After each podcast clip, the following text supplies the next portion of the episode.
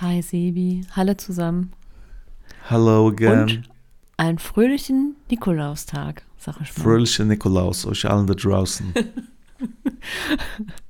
Ist ein bisschen das Howard Carpendale-Vibe. ja, ich habe mir überlegt, dass ich heute eine ganz schlechte Haut Carpendale-Imitation die ganze Zeit. Ich gucke mal, ob ich das durchziehen kann. Oh Gott. Dann Hello lieber again. Rudi, Ru, Rudi Carell.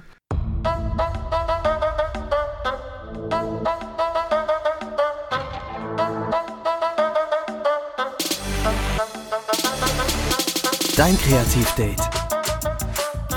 Mit Chris und Sebi. Hallo, wie geht es euch? Frohe, frohe Nikolaus, schöne Weihnachten, guten, gutes neues Jahr, guten Rutsch, alles, alles auf einmal. Ja, Happy Gute Hanukkah. Besserung auch. Gute Mhm. Besserung sind auch. grad-. Sind gerade alle krank, ne? Man kann einfach mal pauschal in die Runde Erfolg werfen. Gute beruflichen. Besserung.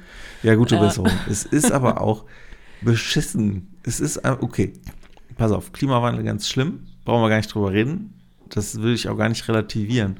Aber es war einfach ein, ein fast tropischer Sommer. Man hat sich einfach daran gewöhnt, dass geiles Wetter ist, dass alles schön ist, dass es warm ist, dass man mit T-Shirt rumrennt. Ich muss sagen, ich bin so richtig in so ein Winterloch gefallen. Ah. Ich könnte auch einfach nur noch schlafen gerade. Leider lässt das mein Job nicht zu, dass ich einfach, ich finde, ich sollte dafür bezahlt werden, dass ich im Winter einfach im Winterschlaf Ja, halte. du musst sagen, das gehört zum Job. Du schreibst dir das auch auf in deiner Time-Track-App, wenn du schläfst, weil da digestest du ja deine ganzen mega schlauen so Ideen. Gaga bist nur pitchst. du, das haben wir ja letzte Woche festgestellt. Schlafen ist auch ein kreativer Prozess. Ja, absolut. Ähm, ich bin immer noch pro Schlafen und stets dieser Meinung. Ich habe tatsächlich fast immer Albträume oder seltsame Ja. Gaga-Träume oder so und deswegen, nee, das ist äh, meine Kreativität, die äh, reinigt sich, glaube ich, im Schlaf. Das ist aber nicht immer schön. Ja, ich bin da ja ganz anders, ne? Also mit dem, mit dem Wetter jetzt nochmal. Ich fand es im Sommer zu heiß. Ich bin ja Nordlicht und alles, was über 25 Grad geht, da fange ich an zu leiden und dann funktioniere ich auch nicht mehr. Und jetzt im Winter fühle ich mich richtig wohl. Also ich liebe das. Ich liebe es Ja, du auch hattest so Schnee einen Gaga-Post irgendwie mit, ich gehe jetzt raus, weil, weil hier so fieser Nieselschnee-Scheißdreck ist, so Nein, Schneeregen. Das war ganz schön, sie. Äh, Schneeregen. Lass ich mir von dir jetzt auch nicht kaputt reden. Äh, Nein, das war richtiger. Schnee. Der ist dann nur geschmolzen. Und deswegen musste ich ganz schnell morgens ja, das nennt man Schneeregen, wenn das Schnee ist, der direkt schmilzt. In der Nacht war es noch Schnee und dann war es leider Äh. Matsch. Nee, es ist einfach fies, es ist ekelhaft. Ich gucke hier aus dem Fenster, es ist alles grau, die Bäume sind kahl, es ist irgendwie, ich weiß auch nicht. Ich, Ich ich, bin ja das. eh so ein, so ein kleiner Grinch manchmal. Obwohl ich gerade so Ja. immer tendiere zwischen Weihnachtsfeeling und ich will mich einfach nur noch verstecken in einer Höhle, bis äh, der Frühling wieder kommt. Ich wäre ein guter Bär, glaube ich. Ich glaube auch. Ja. Ja. Bist du denn schon in Weihnachtsstimmung? Mm, Es geht so mit Kind, kommst du da ja automatisch irgendwie rein. Heute ist Irgendwie Nikolaus, der hat äh, irgendwie vor der Tür Kram gefunden vom Nikolaus und so im Stiefel. Was hat er gefunden? Kram, also Kram? Geschenke. Achso, Geschenke, Entschuldigung. Er hat wunderschöne Leere Geschenke gefunden Schnapsflasche. in, in leere Schnapsflasche von seinem Papa. Nee, er hat Geschenke gefunden, hat sich sehr darüber gefreut, weil es auch etwas war, was er sich Ja, gewünscht hat. so und süß, das ist, ne? ja, und da kann auch der, der größte Zyniker, der ich auch manchmal sein kann, auch nicht wirklich äh, sagen, alles ist scheiße. Ich habe sogar auf unsere Kreativ-Playdate-Playlist zwei Weihnachtslieder gemacht. So weit geht das Oh. nämlich schon.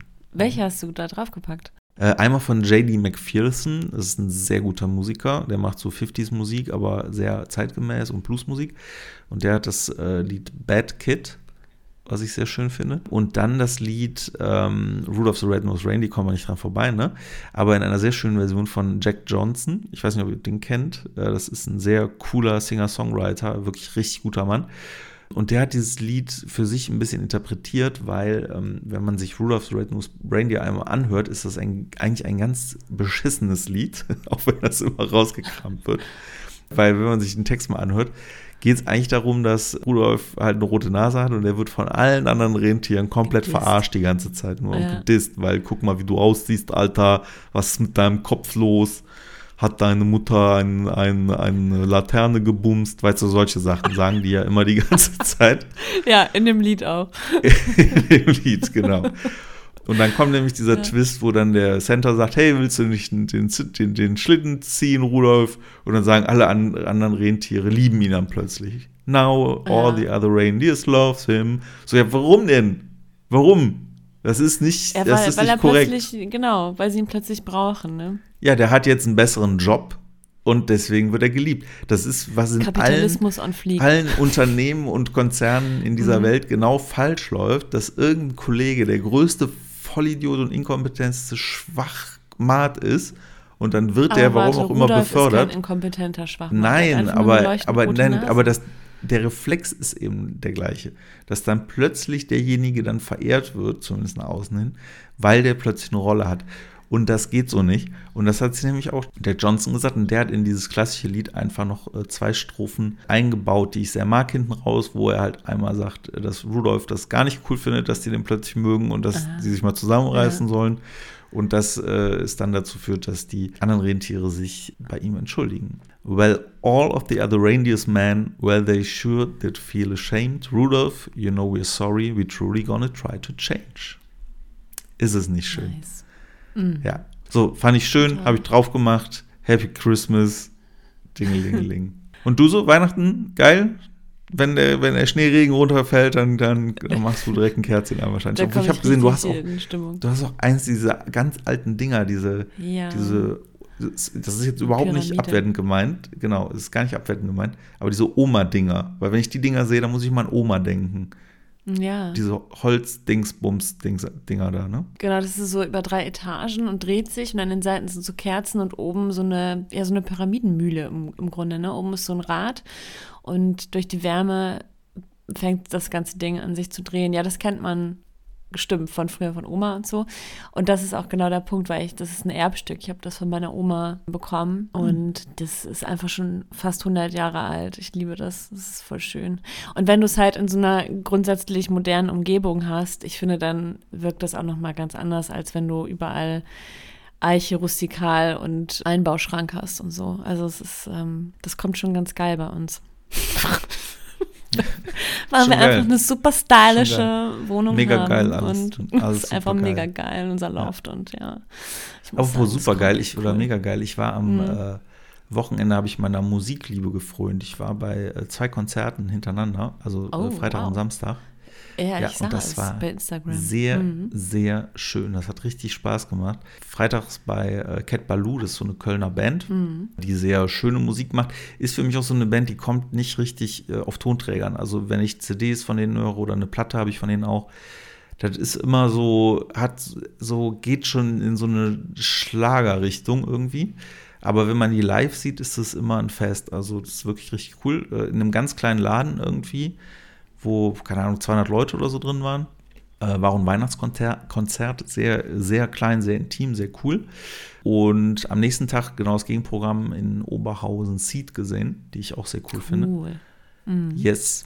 Und es hat mir wieder gezeigt, ey, wie geil ich Musik finde und wie geil ich Live-Musik finde und wie sehr mich das auch am Ende inspiriert und, und ja, nach vorne peitscht. Das ist wirklich, wirklich richtig gut. Ich musste dann am Wochenende auch wieder Schön. zig Platten bestellen, die jetzt die Tage ankommen. Und ja, das äh, ist wirklich äh, richtig cool. Also da, da bin ich froh, dass man sich das gegönnt hat.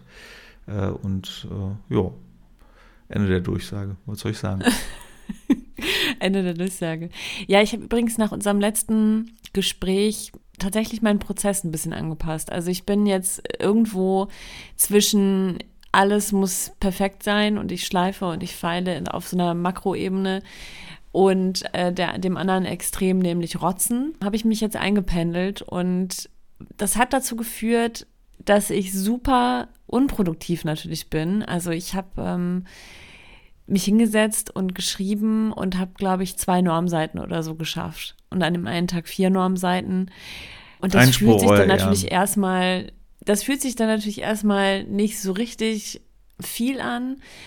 Und ich habe das Gefühl, ich komme gar nicht voran. Aber das, was aber ich da fabriziert Nein, ich habe, möchte, du, du willst es sagen, ich will es aber vorher sagen. Du hast nämlich, das stört mich, du hast gesagt, du bist unproduktiv. Das ist ja totaler Quatsch. ja, es fühlt sich so an. Ja. Ja, aber wenn du jetzt zwei Seiten dann fertig hast, ist es doch produktiver, als sie 27 Mal zu bearbeiten, wie du es sonst machst. Naja, das stimmt. Ja, insofern, ich, ich bin auch wirklich mit dem Ergebnis sehr zufrieden. Die können so stehen bleiben. Ich werde da sicherlich noch mal so ein bisschen modifizieren, aber im Grunde ist das, was ich da gemacht habe, schon ganz geil. Und ich habe noch eine zweite Sache für mich festgestellt oder festgelegt. Und zwar theoretisch jetzt in diesem Sabbatical könnte ich ja von 8 bis 14 Uhr straight durchschreiben.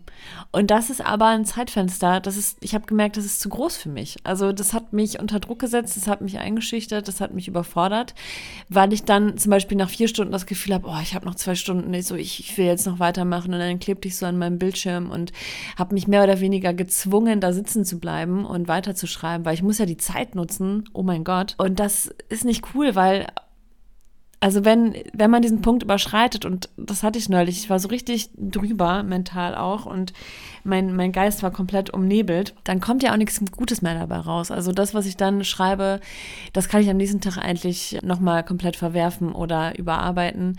Und insofern habe ich mir jetzt gesagt, drei bis vier Stunden, sagen ja auch Studien, kann man produktiv im Flow konzentriert arbeiten, weshalb es total schwachsinnig ist, dass wir acht Stunden Tage haben, aber das nur so by the way. Also drei bis vier Stunden kann man wirklich konzentriert und gut arbeiten. Und das ist jetzt auch genau das Zeitfenster, das ich mir immer nehme. Und dann mache ich noch so ein bisschen andere Sachen, für die man jetzt nicht so die Gehirnkapazitäten braucht. Also ich mache dann Recherche, ich beantworte Mails von, ich habe jetzt gerade ähm, Kontakt gehabt mit einem forensischen Molekularbiologen hier ähm, von der Kölner Rechtsmedizin und das war super spannend und interessant und ich habe total viel gelernt und das sind dann auch Sachen, die ich in den Rest der Zeit packe. Oder nochmal meine Notizen überarbeiten, weil etwas, also das, ich glaube, du machst das immer direkt im Text, dass du dann so Kommentare dazu schaltest, wenn irgendwo was nicht ganz klar ist. Und ich fand nämlich deinen Einwand letztes Mal auch total geil, dass wenn man jetzt eher so ins Reine schreibt und der eine Dialog noch nicht ganz so rund ist, man will aber nicht zu lange da festhängen, dass du dann einen Kommentar machst an der Seite hier nochmal schleifen. Nee, nee.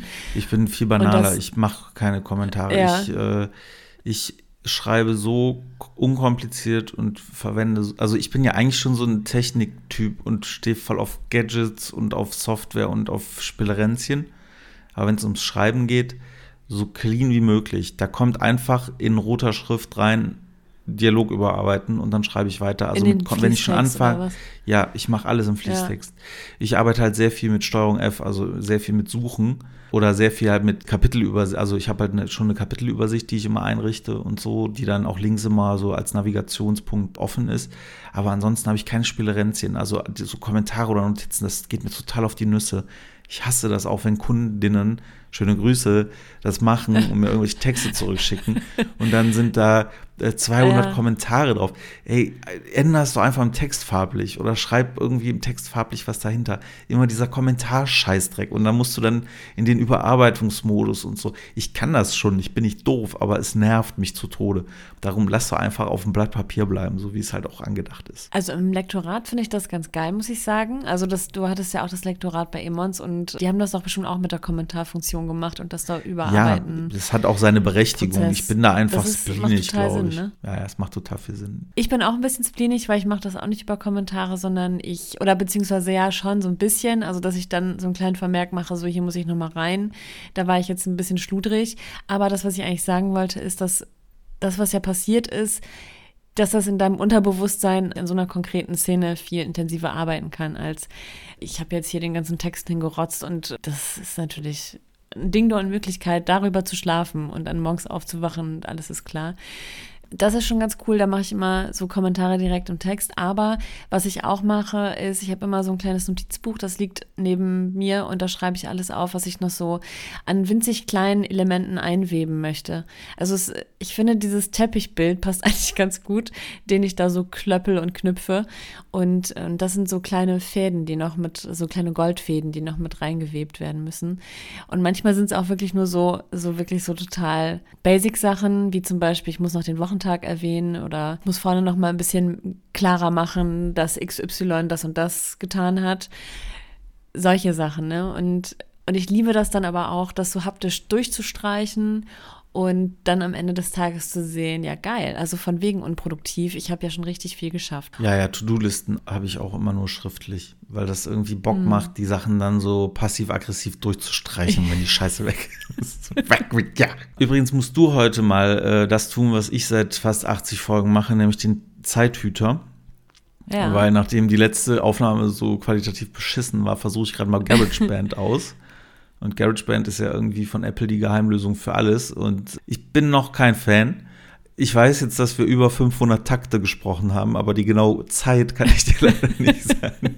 Insofern wäre es gut, wenn du einfach so nach einer Stunde äh, äh fröhlich abmoderierst. Das wäre ganz hilfreich. Ja, ähm, mache ich gerne. Hm. Aber ich muss noch mal sagen, ich finde auch, was du eben gesagt hast, dieses 8-Stunden-Ding, das war ja auch echt ein Learning von mir, als ich mich selbstständig gemacht habe, weil ich halt 15 Jahre in einer 50-Stunden-Woche geackert habe und halt gedacht habe, das macht man einfach so weiter. Acht Stunden, 40 Stunden die Woche, ein, im Schnitt irgendwie 21,5 Tage im Monat sind es ja ungefähr. Und habe ja so auch, habe ich glaube ich auch schon mal gesagt, also auch alle, die sich hier selbstständig machen wollen, habe dann ähm, das zur Grundlage gelegt, plus minus ein paar Tage für meine Kalkulation, wie viel ich einnehmen möchte, wie viel ich an Tagessatz brauche. Und habe dann auch erstmal gedacht, okay, ich werde jetzt hier Dagobert Duck und baue mir einen Geldspeicher, aber das Ding ist einfach, das funktioniert halt so nicht. Natürlich gibt es das, gibt es auch Kreative, die jeden Tag zehn Stunden äh, durchackern und das auch mit Sachen machen, die sie abrechnen und in Rechnung stellen können. Aber das funktioniert halt nicht, wenn du wirklich einen Qualitätsanspruch hast. Da ist halt, wie du sagst, ne, vier Stunden am Tag kreativ zu arbeiten, ist halt schon echt viel, vor allem, weil du halt auch die Zeit brauchst, um diesen ganzen unproduktiven Scheiß zu machen, den du nicht abrechnen kannst. Mhm.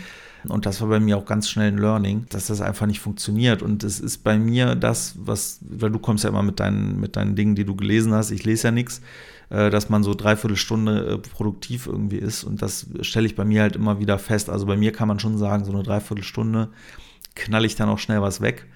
Ähm, dann muss ich eine Viertelstunde hier wie so ein Psycho durch die Bude rennen, was immer cool ist, wenn meine Frau auch zu Hause arbeitet, weil die dann auch immer völlig genervt ist, weil ich dann immer so wie so, wie so ein, weiß ich nicht, wie so ein Alzheimer-Patient hier irgendwie durch die Räume wandel und aus dem Fenster starre. Ähm, und dann setze ich mich wieder hin und dann das gleiche halt nochmal. Und dann halt dreiviertel Stunde, Viertelstunde Kombi und dann mache ich das zwei, drei, vier Mal am Tag. Und dann ist aber auch in Ordnung, dann ist gut. Aber dann habe ich auch richtig was geschafft. Und wenn man sich diesen Druck eben auch nimmt, dann ist man umso produktiver. Weil wenn ich mir jetzt vorstelle, mich sechs Stunden oder acht Stunden jetzt hinzusetzen und zu schreiben, da machst du, fängst du ja gar nicht an, da hast du ja schon gar keinen Bock mehr drauf irgendwie. Aber deswegen ist auch diese Acht-Stunden-Woche so gaga, ne? Das hast du ja gerade auch gesagt. Also das ist wirklich noch so ein Relikt alter Zeiten. Ähm, weil wenn ich überlege, das ist auch, glaube ich, ein Problem, warum gerade so viele Menschen kurz vorm Burnout oder Durchdrehen hängen äh, seit Homeoffice, weil im Konzern hast du zwar acht Stunden gehabt, aber wie oft saß man da mal ja. Stunden manchmal und hat im Internet gesurft, weil man einfach gerade nichts zu tun hatte oder weil man halt Echt? halt irgendwie was vor sich hinschiebt, weil man denkt so, boah, nee, ich habe keine Lust auf die Jahresabrechnung, das kann ich auch morgen noch machen. Was aber nicht heißt, dass man ein schlechter Arbeitnehmer ist oder halt den Tag über gar nichts geleistet hat, aber dass man einfach gerade nichts Wichtiges zu tun hat. Aber man muss halt physisch vor Ort sein und sitzt halt da blöd rum oder geht in andere Büros und hält Maulaffen mit Kolleginnen. Das ist ja schon was, was sehr viel gemacht wird. Ich verstehe, warum du lachst, weil in der Redaktion habe ich das auch nicht gemacht, weil in der Redaktion hat man einfach Themen geschrubbt bis zum Umfallen. Das war ja wirklich wie so ein ja. Bergwerkarbeit. Und äh, aber in so Management-Geschichten, da ist es ja wirklich so, da sitzt du oft rum und oder auch in Kreativjobs und, und quatschst dann einfach nicht, weil man faul ist, nicht, manchmal, weil man nichts zu tun hat, aber ich glaube auch oft, weil es einfach nicht funktioniert, acht Stunden am Stück am Rechner zu sitzen und durchzuackern. Und das Problem, was ich halt sehe bei ganz vielen, die jetzt im Homeoffice sind, die eben genauso acht Stunden haben und die acht Stunden sind aber nicht irgendwie verteilt, dass man auch mal zwischen den Kaffee trinken kann oder so. Mhm. Die sind dann acht Stunden lang vollgeballert mit irgendwelchen Terminen die äh, mehr oder weniger sinnvoll sind. Und das macht irgendwie krank. Und äh, ich bin auch echt der Meinung, dass man sich da als Arbeitnehmer wirklich mal überlegen sollte. Das ist ja auch so ein Grundprinzip von agiler Arbeit, dass man halt sagt, man geht einfach davon aus, dass ein Mensch in sich äh, motiviert ist, dass der produktiv sein möchte und dass der einen Beitrag leisten möchte und Verantwortung übernehmen möchte. Und ich glaube, wenn man dieses Bild äh, einmal etabliert kann für sich und sein Unternehmen, dann kann man auch sagen, okay Leute, wisst ihr was? Lass mal einfach sechs Stunden arbeiten. Oder wie es jetzt in Großbritannien mhm. passiert, 100 Unternehmen, die sich committed haben, eine Vier-Tage-Woche fürs gleiche Geld einzurichten. Viele Agenturen haben es ja auch in den letzten Jahren getestet, dass sie einfach Tage oder Stunden reduziert haben und der Output war auch genauso gut und genauso Ganz viel. genau. Weil die Leute sich ja dann am Riemen reißen und dann eben die Kaffeepausen weglassen, weil sie ja lieber Feierabend machen möchten und dann halt dran ziehen. Und, ah, und im Kreativen ist, ist ganz genau das Gleiche. Und ich hoffe, dass da irgendwann Deutschland sich auch ein bisschen modernisiert. Hm, Wird's nicht. Aber, aber ich, die Hoffnung stirbt zuletzt. Ich weiß, ich weiß es nicht. Aber da kann ich auch aus Teilzeiterfahrung sprechen. Ich habe früher immer acht Stunden gearbeitet, ähm, 100 Prozent, und dann bin ich auf, ich meine, 80 gegangen und hatte dann immer sech, sechs Stunden. Und ich habe in diesen sechs Stunden genauso viel gemacht wie jemand mit acht Stunden. Ohne Scheiß. Also ich habe auch keine Pause gemacht, weil bei sechs Stunden musst du noch keine Pause machen. Ich habe dann meistens sechs Stunden durchgearbeitet und ich habe, ähm, ich war genauso produktiv wie jemand, der, der länger da war. Weil einfach äh, diese ganzen Leerlaufzeiten wegfallen. Du machst halt durch. Und diese Verknappung, also dass ich mir jetzt zum Beispiel auch gesagt habe, ich arbeite drei bis vier Stunden, das hat äh, sehr viel Druck genommen. Und es gibt ja auch dieses Prinzip, dass man, dass eine Aufgabe immer so lange dauert, wie man Zeit dafür hat. Und das führt auch so ein bisschen dazu, dass ich in diesen dreieinhalb, vier Stunden so viel gerissen kriege. Es ist einfach nicht so einschüchternd, wie zu wissen, okay, sechs Stunden, tick-tack, krass, wow. Und dann komme ich halt überhaupt nicht aus dem Quark. Und wenn das so ein bisschen verknappt ist, ein bisschen limitiert, das läuft viel, viel besser. Und ich finde es auch total cool, danach noch so ein bisschen verwandte Themen anzugehen, so Recherche und sowas und oder meine Notizen nochmal aufzuarbeiten, weil dann, das ist ja auch wichtig, das, das gehört ja irgendwie auch dazu. Ja, und das hat mir richtig Spaß gemacht. Das war cool. Ja. Ja, das ist es eben, ne? wenn einem die Sachen Spaß machen. Das ist ja auch immer so ein bisschen die Angst, wenn man über solche Themen redet. Habe ich neulich Äh. nochmal drüber nachgedacht, ja. Diesen Spaß zu verlieren, meinst du, ne? Nee, äh, ich wollte noch mal ganz kurz meinen Appell an, an die Unternehmen dieser Welt loswerden so. und beenden. Danach, ja aber, aber behalt, dir alle deinen, behalt dir CEOs. deinen Gedanken. Mhm. Also, liebe CEOs da draußen, die große Angst ist ja immer, dann legen sich die Leute, dann legen sich die da auf die Couch und machen nichts mehr, wenn man den Freiheiten lässt. Das Ding ist, da wird es bestimmt ein paar geben, aber das sind genau die, die sich jetzt gerade im, im Büro selber drin auch nicht den Arsch abarbeiten, die, sondern eher rumrennen und die anderen Leute noch vom Arbeiten abhalten mit ihrer schlechten Laune. Insofern arbeitet agil, habt Vertrauen in die Menschen. Jesus loves you. Merry Christmas, everyone out there. Und guten Rutsch. Und, gute und die anderen auch. Buddha und Haut rein, so bleibt sauber. Ja, ich, ähm, ich habe äh, auch noch einen Gedanken, den ich hier mal teilen wollte. Und zwar war ich am Samstag im Kino in The Menu mit einem großartigen Ralph Fiennes. Und da geht es darum, er ist so ein krasser Starkoch, der zu einem exklusiven Dinner auf eine ja, ziemlich abgelegene Insel einlädt und es hat so Horrorelemente, es hat so Thriller-Elemente, es hat aber auch so satirische Momente. Ich habe auch ein paar Mal gelacht und ein paar Mal geschockt, mir die Augen zugehalten. Also es war so eine völlige Achterbahnfahrt. Und für mich war dieser Film auch so ein bisschen, ah, also natürlich mega überspitzt und böse, aber das, was passiert, wenn du als kreativer Mensch zu sehr darauf hörst und darauf achtest, was Leute dir spiegeln, also was von außen so an Erwartungen an dich herangetragen wird. Ähm, wenn du zum Beispiel Kritiken so an dich rankommen lässt, dass du dein, also das, was du machst, veränderst dafür, weil du denkst, ich möchte es allen recht machen und ich möchte, dass allen, allen dieses Buch gefällt oder in dem Fall mein Essen und äh, dich dadurch immer mehr verbiegst im Lauf der Zeit, Kann ich dich immer weniger dich selbst verlierst und Moment und dann nein, nein, du, du verlierst uns gerade, glaube ich. Also mich hast du verloren. Redest Wieso? du jetzt davon, dass die Macher, die den Film gemacht haben, sich kreativ verlaufen haben oder dass die Figur in dem Ah, sorry, Film. der, genau, die Figur in dem Film, dieser. ah, okay, dieser ich dachte, das wäre eine. Filmkritik gerade geworden, deswegen war ich jetzt gerade Ja, ich, lost. ich will auch nicht so, genau, ich will nicht so viel spoilern, aber das ist so die Metaebene gewesen, weißt du, ich will jetzt nicht so ins Detail gehen, aber ja, dass du im Lauf der Zeit zu sehr darauf hörst, was andere erwarten wollen, geil finden, scheiße finden und dich dann so sehr verbiegst, dass du dich verlierst in diesem Ganzen und am Ende keinerlei Freude mehr empfindest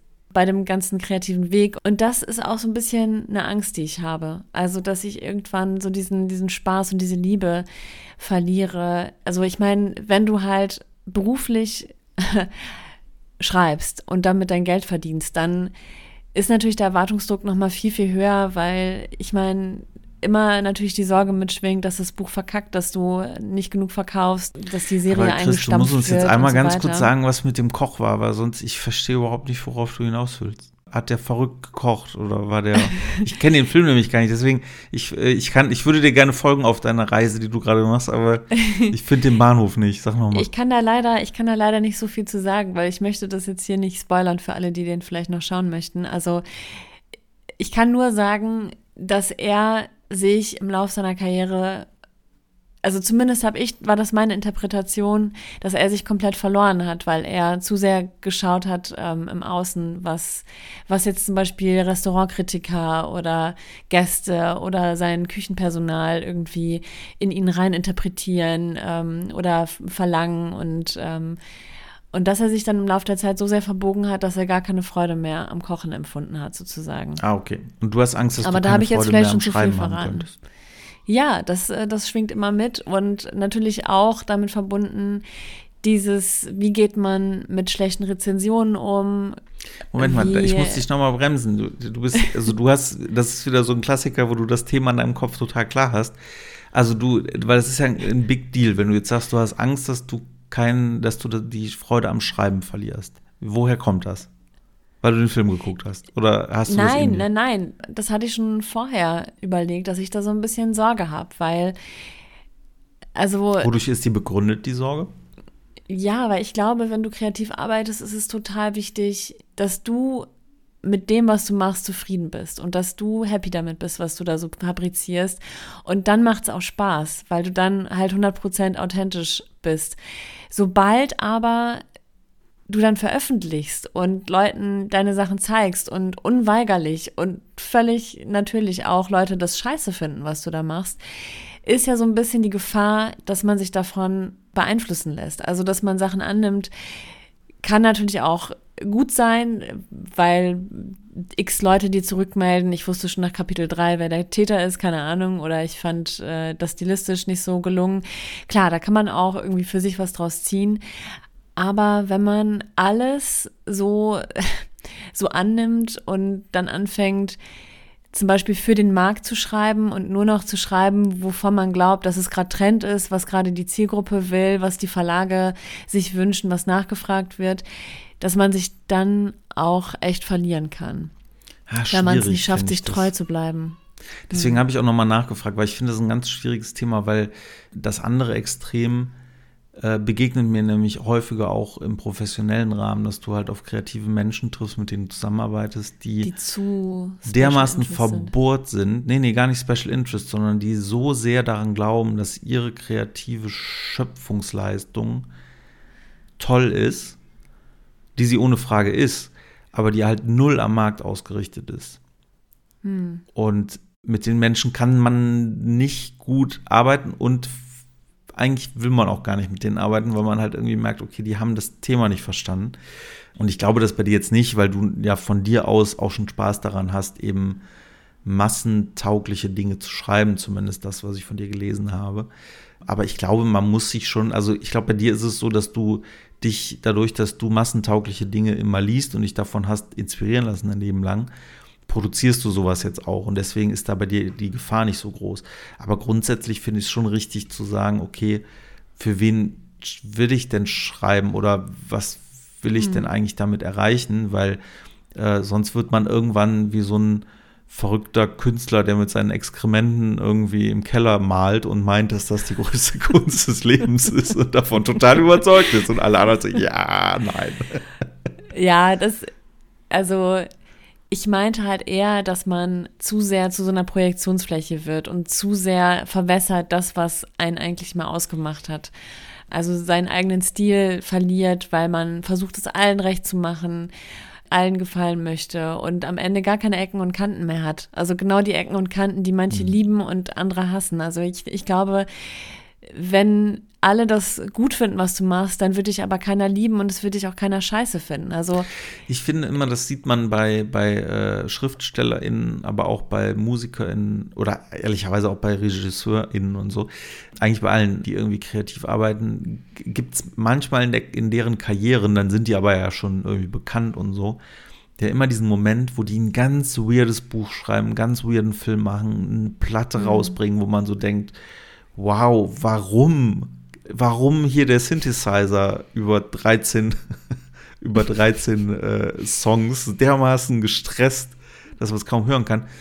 ich glaube, das ist immer ich, so eine, so eine Karriere-Midlife-Crisis, wo man denkt, nee, ich muss wieder real mhm. werden, ich muss wieder meine Ecken und Kanten finden und so.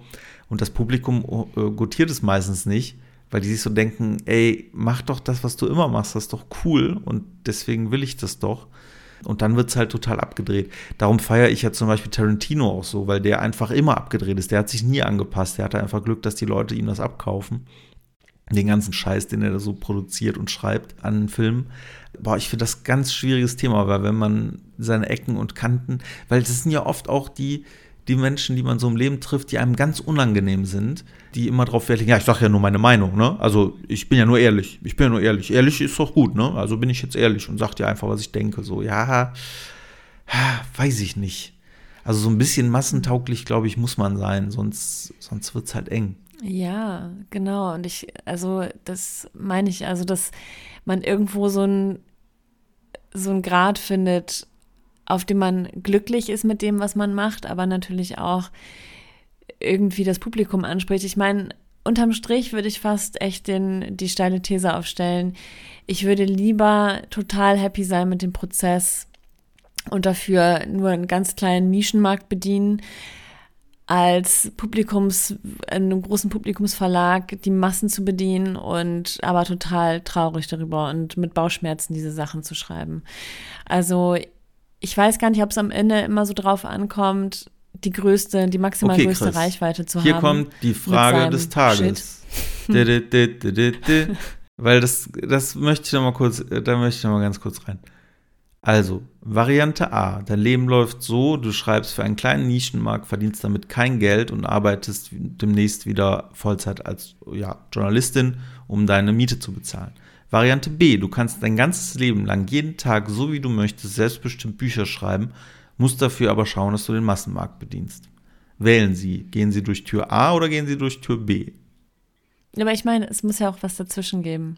Nee, aber du hast gerade die beiden Extreme aufgestellt und hast gesagt, dass du lieber für eine kleine Nische schreiben würdest als für den Massenmarkt. Ja, wenn ich, wenn ich die ähm, Wahl hätte. Also Massenmarkt plus ich bin unglücklich mit dem, was ich mache, weil ich mich krass verbiegen muss, um. Aber das genau wollte ja, ich ja hinterfragen. Um, um Würde es dich nicht trotzdem glücklich machen, wenn du den ganzen Tag schreiben könntest? Nee, nicht wenn ich, ähm, nicht wenn ich nicht das schreiben dürfte, was ich schreiben möchte und wie ich schreiben möchte, sondern wenn ich halt tausend Vorgaben habe, jetzt brauchen wir gerade mal einen Vampirkrimi, äh, mach das mal bitte Chris und auch ein paar Sexszenen rein und so. Also ich glaube, dass da ich, also man, ich glaube schon, man kann natürlich auch Sachen bedienen und und bestimmten Trends auch so ein bisschen nachspüren, wenn man es halt fühlt und wenn man da Bock drauf hat. Aber ich glaube zum Beispiel auch, dass das Publikum oder die Lesenden das merken, wenn man nicht mit vollem Herzen dabei war.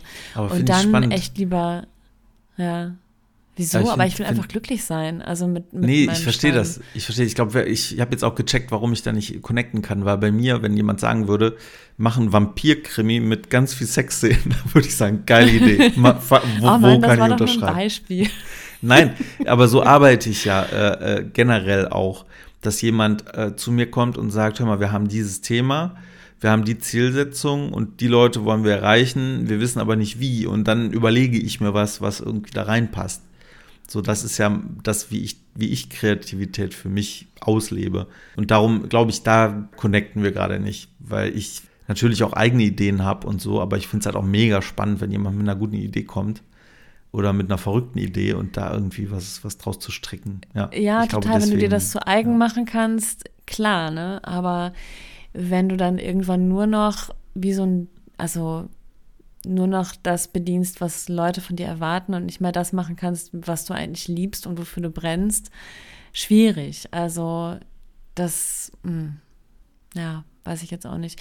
Also ich glaube auch, dass man einen großen Markt bedienen kann und total authentisch sein. Und ich glaube, dass das der Grund ist, dass man viele Leute anspricht, weil man eben sehr authentisch ist. Also da gibt es ja auch viele SchriftstellerInnen, die die das total verkörpern, die mega polarisieren auch, aber die deswegen auch krass erfolgreich sind. Und Und klar, wenn du dann so super verschroben bist und, und das ist irgendwie mega special, was du da machst, aber eben nur für dich und also die meisten können da nicht mit ähm, connecten und nicht relaten. Das ist natürlich dann schwierig, weil dann kannst du da nicht von leben und das ist natürlich irgendwie schwierig, wenn du das so sehr liebst. Und da bist du dann wieder in so einem Leidensdruck, dass du es total liebst und es dir Spaß macht, weil du genau das machen kannst, was du willst, aber verdienst nichts damit und musst dann wieder arbeiten und ja, ach, ich weiß es nicht, ne? Es ist äh, einfach so eine Sorge, die ich habe, weil es mir so viel Spaß macht und weil ich so eine große Liebe dafür habe zu schreiben. Und äh, ja, es läuft es natürlich sein kann, wenn du dann Deadlines hast, wenn du äh, ein Buch hattest, was super erfolgreich war, und das zweite kackt dann ab und dann schreibst du gerade am dritten und hast, äh, also hast ja auch diesen Erfolgsdruck, dass du denkst, oh Mann, ey, das ja, muss jetzt läuft gut, grade. gut werden, echt, weil sonst fliegst du aus dem Verlag oder so. Ja, es ist echt ärgerlich. Es läuft gerade bei dir. ich muss es mir schlecht reden, meinst du? Ja, genau.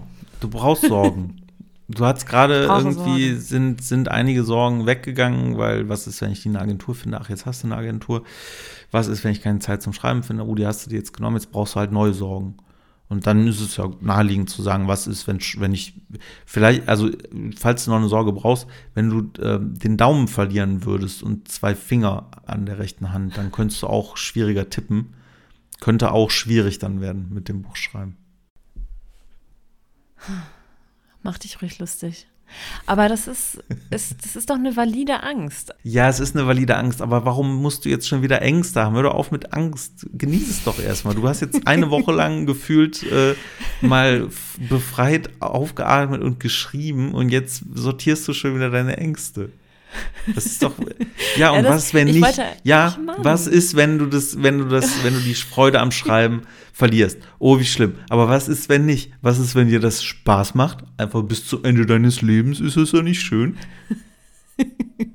ja, aber ich wollte ja einfach das hier mal thematisieren generell, weil es mich beschäftigt hat nach diesem Film und auch vor allem mit Blick auf Rezensionen. Also will ich die lesen oder werde ich die bewusst ignorieren. Ja, bring doch erstmal was raus. Ich weiß, ich weiß es nicht. Ja, genau. Mache ich. ich wollte noch mit dir über ein anderes Thema äh, reden, Sebi. Ja. Und äh, das habe ich gerade in einem Podcast gehört und ähm, habe da vorher auch schon mal drüber nachgedacht. Und wir haben ja auch mal ganz kurz das Thema angerissen und sie haben es aber nicht weiter vertieft, aber irgendwie treibt mich das immer noch um. Im Podcast Sexy und Bodenständig mit Theresa und Alena Schröder ging es um das Thema Gewalt, ne? Also Gewalt in Büchern. Und, und interessanterweise haben sie dann eine Parallele gezogen zu Sexszenen. Also Gewaltszenen schreiben. Interessanterweise haben wir das auch schon gemacht. Genau, das meinte ich ja. Also das haben wir mhm. ja auch schon gemacht. Und aber ich frage mich und ich habe noch nicht so eine richtige Antwort gefunden. Warum ist das vom von der vom Machen her ähnlich? Gewalt Weil und Sex. Tabuthemen sind weil es gesellschaftlich. Gewalt und Sex? Also Sex? Absolut, gesellschaftlich, also, ja sicher. Echt? Gesellschaftlich hm. sind beides Tabuthemen. Und tatsächlich habe ich gerade erst einen Artikel gelesen, dass auch so SexualforscherInnen sagen, dass es eigentlich eine schlimmere Zeit ist als die Zeit, als unsere Eltern jung waren, unsere Großeltern, weil mittlerweile so eine Prüderie wieder herrscht und tatsächlich Sex durchaus wieder mehr Tabuthema wird. Und so empfinde ich das tatsächlich auch. Ich finde ja, schon, dass das so nicht. ist. Ich habe das Gefühl, dass viele total offen ihre Sexualität leben. Und ja, was heißt denn offen? Also ich spreche total offen mit Leuten über Sex und empfinde das gar nicht als Tabuthema. Gewalt und, und Gewalt, da denke ich mir auch so, ja, Gewalt wird auch immer in Büchern eher so, es wird nicht offen gezeigt in den meisten Büchern, okay, sondern eher auf, angedeutet ich, oder es werden die Folgen gezeigt. Und da frage ich mich halt meine. auch mal, warum eigentlich? Weil man zeigt ja auch Sex, aber man zeigt keine offene Gewalt meistens. Was ich meine, also wenn du dir, wenn du dir so krass ist. Wenn du dir mal so äh, durchliest, ich habe jetzt die genauen Zahlen nicht im Kopf, ich habe mir jetzt nicht vorbereitet, aber wenn du dir mal so durchliest, wie viele Menschen, es gibt ja dann immer so Erhebungen, einer von zehn Leuten, keine Ahnung, ist, ist ein Sado und steht drauf, irgendwie ausgepeitscht zu werden. So, und ich würde mal sagen, jeder zweite Mensch hat schon mal drüber nachgedacht, irgendjemanden umzubringen. Ich habe eine Serie jetzt gerade gesehen, äh, Inside Man, die fand ich tatsächlich ganz cool. Und da fand ich den Spruch, gut, der ist, der ist selber ein Killer und sitzt im Todestrakt, aber der sagte irgendwie, jeder kann zum Mörder werden, es braucht nur einen guten Grund und einen schlechten Tag. Das fand ich irgendwie ganz, ganz passend. und das meine ich eben. Ich glaube, dass die, dass das Bedürfnis in einem Menschen oder die düsteren Seiten in einem Menschen, in den meisten Menschen, sehr präsent sind. Und ich meine, guck dir mal an, was es an Pornografie auf der Welt gibt und was da alles bedient wird an Facetten. Und das meine ich eben mit Tabuthemen. Natürlich sagt jemand, ich hau dir jetzt auf die Fresse. Oder sagt jemand, oh, da würde ich jetzt gerne mal eine Runde vögeln, so, aber was dahinter steckt, das weiß er gar nicht. So, vielleicht will der wirklich Leuten auf die Fresse hauen, vielleicht hat der Mordfantasien, vielleicht würde der, wenn jemand auf dem Boden liegt, noch zehnmal drauftreten. Was ist mit sexuellen Fantasien, wenn er sagt, ja, der will jetzt gerade mit der was anfangen, ja, aber was heißt das? Was hat der für, für Sehnsüchte, für Bedürfnisse im Kopf und so? Und ich will das auch gar nicht schlecht ins schlechte Licht stellen, weil ich finde, jeder hat Bedürfnisse, jeder hat irgendwie auch sicherlich in irgendeiner Form, in, in einer gewissen Ausprägung Gewaltfantasien. Nur darüber zu reden, ist ja ähm, hm. schon tabuisiert, finde ich. Weil wenn du okay, sagst, du redest mit, mit Menschen über Sex, dann weiß ich nicht, redest du mit denen dann auch über ihre sexuellen Vorlieben? Ja.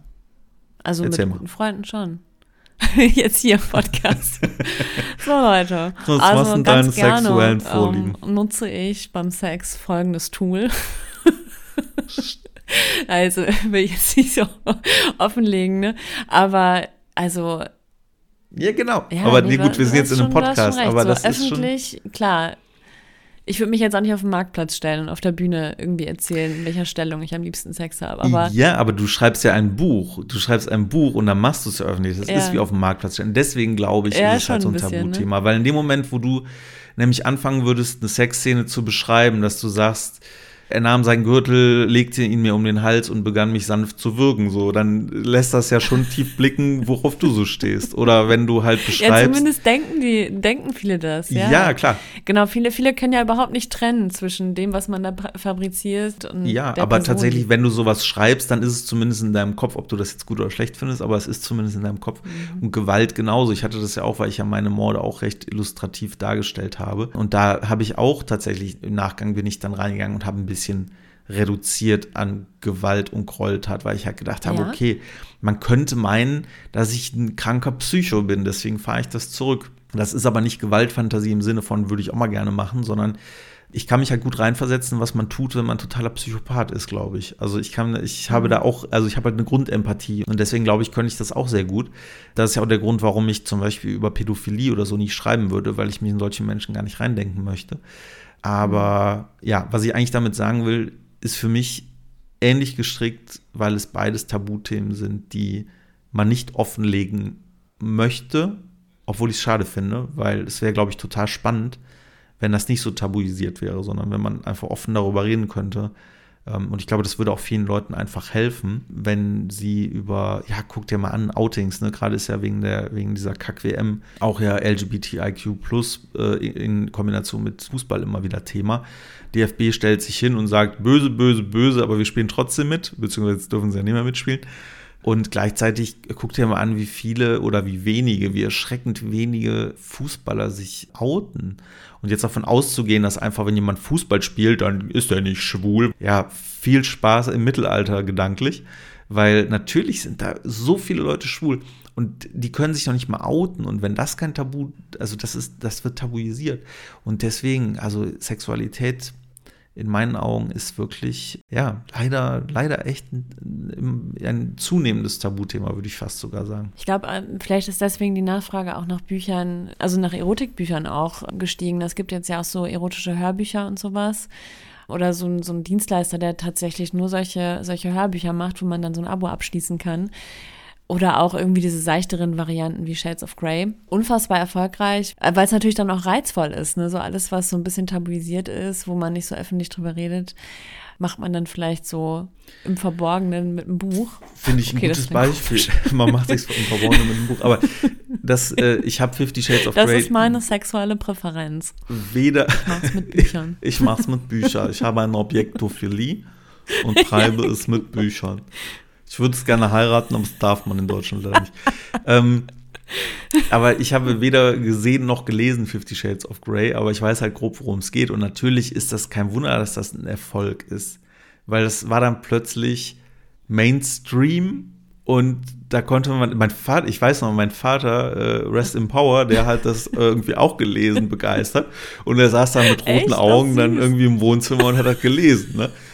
Und das ist schon so. Das ist schon so für so, so Menschen, die halt, die halt nicht so sexuell aus sich rausgehen. Für die war das eine Offenbarung, glaube ich, dass man einfach so Ja, einen Schmuddelkram total. einfach liest, liest und man darf es sogar lesen. Und das ist schon. Ja, das Mhm. Und ist das, schon. äh, das ist auch irgendwie nochmal was anderes als jetzt so Gewalt, ne? Weil Gewalt haben wir schon so viel in der Welt. Und es ist so omnipräsent. Du machst irgendwie die Nachrichten an und du bist damit konfrontiert. Und dann habe ich neulich auch mal bei ich, irgendwo ein Zitat gelesen, dass äh, sie keine Lust hat, noch eine einzige Vergewaltigungsszene irgendwo in einem Film oder in einem Buch oder einer Serie zu sehen, weil es einfach zu viel davon in der Welt gibt. Und vielleicht ist es also mit Ge Gewalt generell auch so, ne, dass man sowas eher andeutet und auf so einer psychologischen Ebene zeigt, wobei es natürlich auch Filme und, und Bücher gibt, wo es sehr explizit um Gewalt geht, was mich aber immer sehr abstößt, muss ich sagen. Also ich, ähm, ich brauche das nicht. Ich habe eine sehr krasse Fantasie und bei mir fährt schon ein Film, wenn das nur so ein bisschen angedeutet wird oder wenn man hinterher einsteigt, wenn die Gewalt schon passiert ist und man die Folgen davon sieht. Also, ich weiß nicht. Also ich, ich denke mir auch immer so, es ist auch ein Stück weit Ausblenden von Realität. So Eskapismus kann eine Funktion erfüllen im Sinne von Schutz, aber Bücher müssen ja auch nicht immer die Realität abbilden, ne? aber es ist einfach die Lebensrealität. So. Und ähm, Ja, das kommt halt leider dazu, ne? Also wenn man sich dann auch mal die Zahlen anguckt, jetzt war ja auch eine Veröffentlichung von Gewalt in, in Beziehungen und so, und Gewalt gegen Frauen. Das ist halt einfach ein Fakt. Oder auch da, also ich bin halt oft so, ich bin jetzt kein Statistikfan, aber wenn man manchmal auch liest, wie viele Kinder, jedes so und so vielte Kind wird äh, häusliche Gewalt oder, oder Missbrauch oder sogar und dann gehst du halt in so eine Schule und dann siehst du halt sehr viele In Kinder und dann kannst du Klasse. jetzt durchrechnen und überlegen, okay, wie viel Prozent von denen, die hier rumrennen, kriegen jetzt zu Hause eine, eine Gewicht oder, oder Schlimmeres. Ja, es ist echt, es ist echt deprimierend, aber ich glaube, der Mensch ist einfach mies, also so in sich drin oder hat zumindest hat zumindest miese Seiten. Wir sind ja jetzt in einer sehr politisch korrekten Zeit und das ist auch gut so, finde ich, dass eben Friede in unserem Herzen ist. Ich bin so weihnachtlich heute. So Ja, ich grundsätzlich halt, dass man, dass man so äh, friedlich positiv durch die Welt geht, aber die dunkle Seite, die ist nun mal in allen von uns. Deswegen lesen wir ja auch gerne solche Bücher, in denen eben so darker Kram passiert. Und deswegen ist Netflix mit den ganzen düsteren Serien halt auch sehr erfolgreich. Ja, oh, ich keine kann die aber nicht mehr sehen. Also mir, ich habe wirklich genug Düsternis und ich brauche ein bisschen Licht. Ja. Das ist zumindest mein, mein Gefühl gerade. Und es gibt dieses Buch im Grunde gut von Rutger Bergmann, das da immer sehr empfohlen wird. Und wo wohl relativ eindringlich und eindrucksvoll gezeigt wird, dass der Mensch im Grunde tatsächlich gut ist. Also so an konkreten Beispielen aus der, aus der Menschheitsgeschichte. Und das, ich habe total Lust, das zu lesen, einfach um so ein Gegengewicht zu haben. Ich meine, es natürlich schaffen es nur negative Dinge in die Presse. Ist ja irgendwie klar, so funktioniert unser Gehirn. Und das ist auch das, was am meisten nachgefragt wird, einfach weil wir so funktionieren. Aber es gibt ja auch schon Medien, die positive Meldungen verbreiten. Und dennoch habe ich so eine Sehnsucht nach, ich brauche mal was Schönes und, und ich brauche ein Happy End und ich, ich möchte, dass die Guten gewinnen. Und, und das ist auch einer der Gründe, warum ich mich so freue, jetzt fiktiv zu schreiben, weil im Journalistischen kommen wir ja meistens erst, wenn wenn es schon passiert ist, wenn schon was Schlimmes geschehen ist und und darüber konstruktiv zu berichten kann ein Ansatz sein, aber es also es funktioniert auch nicht immer. Manchmal ist es einfach wirklich schlimm.